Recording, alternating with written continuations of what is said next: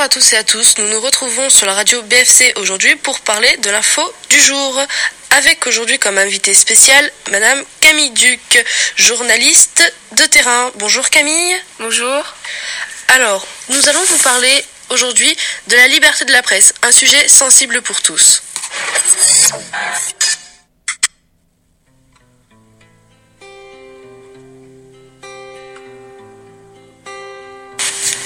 Une censure au cœur de la liberté de la presse.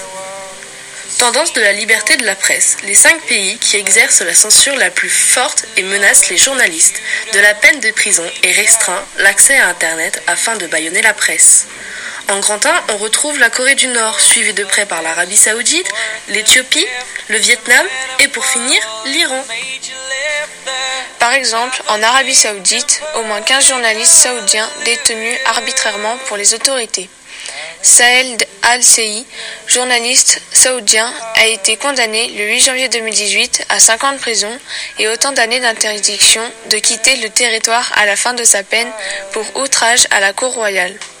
Sur les réseaux sociaux, sa disparition a été signalée sur différents comptes en janvier, mais avait déjà cessé d'écrire dans le quotidien Al-Watan dès la mi-décembre. Il avait accusé la Cour royale de participer à la corruption.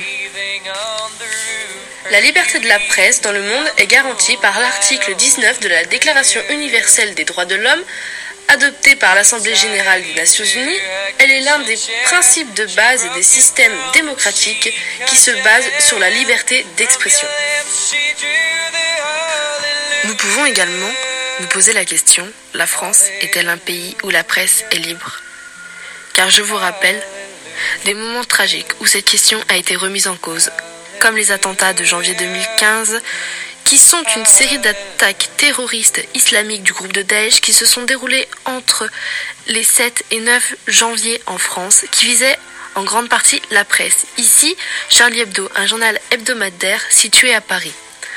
Deux ans après les attaques, la secrétaire d'État chargée de l'aide aux victimes, Juliette Méadel, indique un recensement officiel de 202 victimes. Alors, peut-on vraiment dire qu'en France, la presse est libre? Je vous laisse répondre à ceci dans un instant. Suite à cette intervention, où j'ai eu le plaisir d'accueillir ma chère amie et journaliste Camille, qui a pu nous donner un exemple auquel elle a dû être confrontée durant sa carrière, qui, je pense, ne vous a pas laissé neutre, je vous laisse, dans un premier temps, réagir sur notre page Facebook Radio BFC avec le hashtag Presse Radio du jour et nous allons terminer cette belle matinée ensoleillée par un peu de musique en direct. Nous retrouvons l'hymne de nos campagnes, une reprise de trio version 2019.